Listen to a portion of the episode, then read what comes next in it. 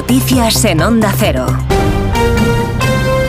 Buenos días. La delegación del Gobierno en la Comunidad Valenciana ha actualizado los datos de víctimas mortales registradas en el incendio del barrio de Campanar y ha informado de que hasta el momento son nueve los cuerpos hallados en el edificio siniestrado. Según ha confirmado en la brújula de Onda Cero la delegada del Gobierno, Pilar Bernabé, en el proceso de identificación de los cuerpos localizados en el interior del edificio, la Brigada Científica de la Policía Nacional ha determinado que el número de cuerpos hallados hasta ahora son nueve. Hay además 15 heridos. Han sido 15 personas, 6, 7 eh, bomberos. Creo que es importante también porque seamos conscientes de que ayer eh, los bomberos se jugaron la vida, literalmente. Salieron muchos de ellos mm, en una situación crítica y a mí tengo que reconocer que me impactó muchísimo ver a muchos de ellos heridos, cómo rabiaban porque querían volver a entrar. La alcaldesa de Valencia, María José Catalá, además de poner un hotel a disposición de las familias, ha anunciado que los afectados podrán ser realojados en un edificio municipal.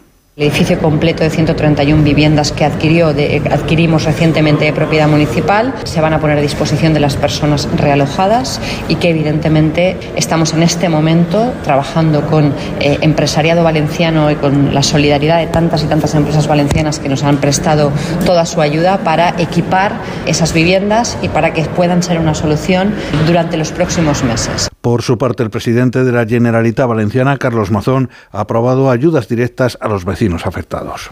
Un primer paquete de ayudas directas de entre 6.000 y 10.000 euros para las familias afectadas en su vivienda habitual para gastos de primera necesidad, gastos de ropa, gastos de taxi, gastos de comida, gastos de bebida. gente que lo ha perdido todo de repente.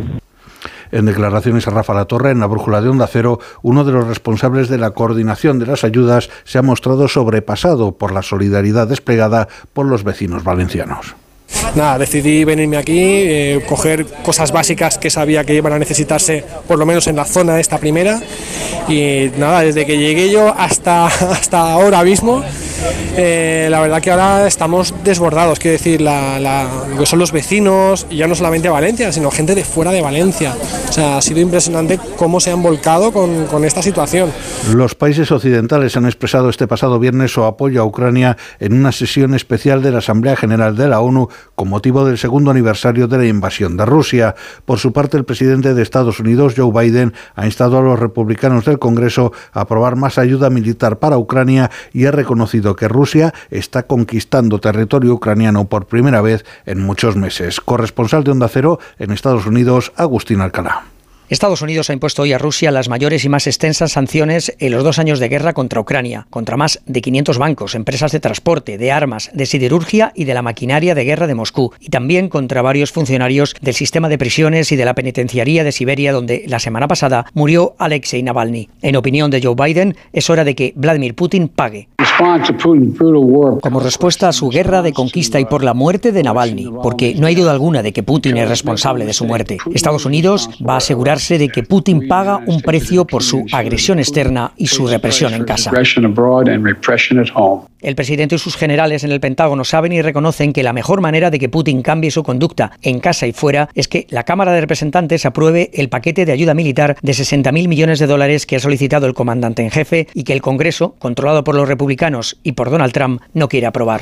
El secretario de Estado norteamericano Anthony Blinken ha afirmado que la expansión de los asentamientos judíos en Cisjordania es inconsistente con el derecho internacional, lo que revierte la política establecida durante la era Trump. Blinken ha señalado que los asentamientos son contraproducentes para alcanzar una paz duradera en la región. Es todo más noticias cuando sean las 7 de la mañana, cuando sean las 6 en la comunidad canaria con Juan Diego Guerrero. Recuerden que también pueden repasar toda la actualidad a través de nuestra página web ondacero.es. Síguenos por internet en ondacero.es.